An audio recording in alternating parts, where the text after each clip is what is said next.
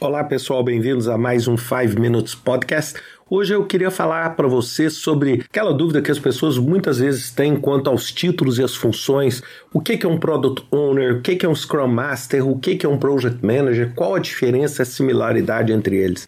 Bem, eu queria começar dizendo o seguinte: é, eu não sou uma pessoa muito fixada nessas funções e regras, etc. Eu acho que na realidade dos projetos que a gente vive, isso é o que é menos relevante, né? Ou seja, é você tentar colocar todo mundo nas caixinhas. Mas como eu sei que muita gente confunde isso, então eu queria pegar um pouquinho voltando nos conceitos de Scrum e nos conceitos de gerenciamento de projetos mais do lado preditivo, para tentar explicar um pouco as similaridades e as diferenças.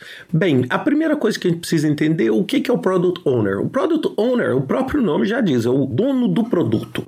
E essa pessoa é responsável basicamente pela gestão do backlog do projeto, ou seja, do que, que você precisa fazer, quais são as prioridades no que precisa ser feito para atender às necessidades e gerar os benefícios. Então, esse product owner, ela ou ele, gerencia os benefícios, faz uma interface com outras áreas. Por exemplo, se o produto vai ter uma interface com a área de marketing, ou com a área financeira, ou com a área de vendas, ou qualquer outra área, o Product Owner faz essa interface, tá certo? E é como no gerenciamento de projetos mais preditivo, em Waterfall, seria a posição um pouco do cliente, assinando, aprovando as entregas que o time produz. A segunda função é a do Scrum Master. O Scrum Master é muitas vezes confundido com o gerente de projeto, mas são funções bem diferentes. O Scrum Master é um facilitador.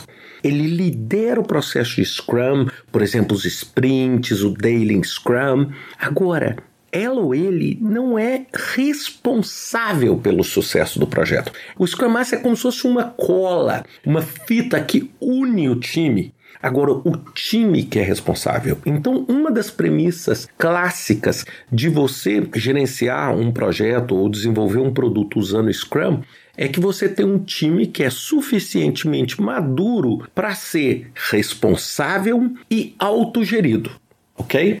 Quando vamos para o gerente de projeto, e aí nós estamos falando, sim, no profissional que é responsável, tem que ser responsável pela entrega do projeto. Ele ou ela lideram o projeto, lideram o escopo, a timeline, os riscos. E muitas vezes as pessoas falam, é como se fosse um gargalo. Sim, é uma pessoa que centraliza esse processo de decisão e a pessoa que, se der certo, tem, entre aspas, o mérito da entrega do projeto e, se der errado, tem a responsabilidade dessa entrega. Bem, é lógico, esse gargalo vai ser mais fechado ou mais aberto quando você tem uma maturidade maior ou menor.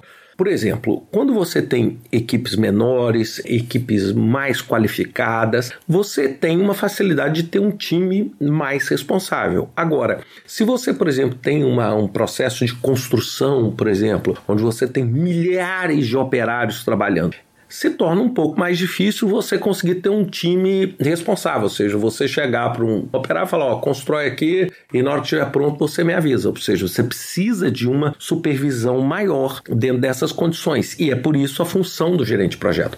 Bem, eu não estou aqui querendo dizer que existe um melhor ou um pior, é, muitas vezes e na maioria das organizações que eu conheço, você tem essas funções quase que coexistindo, ou seja, você tem uma estrutura de projeto que entrega determinados projetos usando uma estrutura de gerente de projetos e entrega outros projetos utilizando uma estrutura de Scrum. Então, o que, que acontece? Um não é melhor ou pior. E é isso que é o meu grande dilema aqui, que muitas vezes as pessoas têm dificuldade de entender. Nós não estamos discutindo assim, ah, o mundo é mais ágil. Bem, aí nós estamos falando de agilidade. Nós não estamos falando necessariamente de modelos ágeis. Os modelos ágeis são maravilhosos para a transformação digital, para um monte de coisa que está absolutamente em alta. Agora, existem outras áreas e outros tipos de projeto onde você se beneficia maravilhosamente de ter uma figura do gerente de projeto, de ter uma pessoa centralizando e sendo responsável por esse trabalho. Então, por isso que eu falo que as funções se coexistem. Agora, nunca imaginem que o Scrum Master é o gerente de projeto, porque o Scrum Master facilita. O Scrum Master não é o responsável. E existe no Scrum a figura figura do Product Owner, que hoje eu já vi muitas vezes pessoas usando essa figura de Product Owner com o gerenciamento de projetos preditivo. Tá certo? É, vocês notaram que eu tenho usado mais a palavra preditivo do que a palavra tradicional. E, e por que, que eu não gosto da palavra tradicional? Porque a palavra tradicional dá aquela ideia de algo que parou no tempo, etc. E eu acho isso completamente equivocado. Por quê?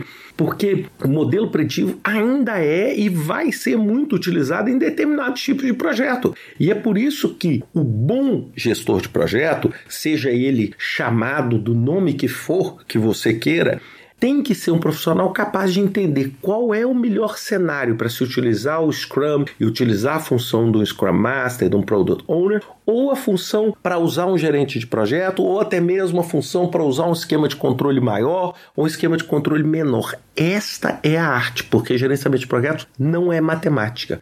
Pensem sempre nisso quando vocês pensarem nessas funções. Um grande abraço para vocês, até semana que vem com mais um 5 Minutes Podcast.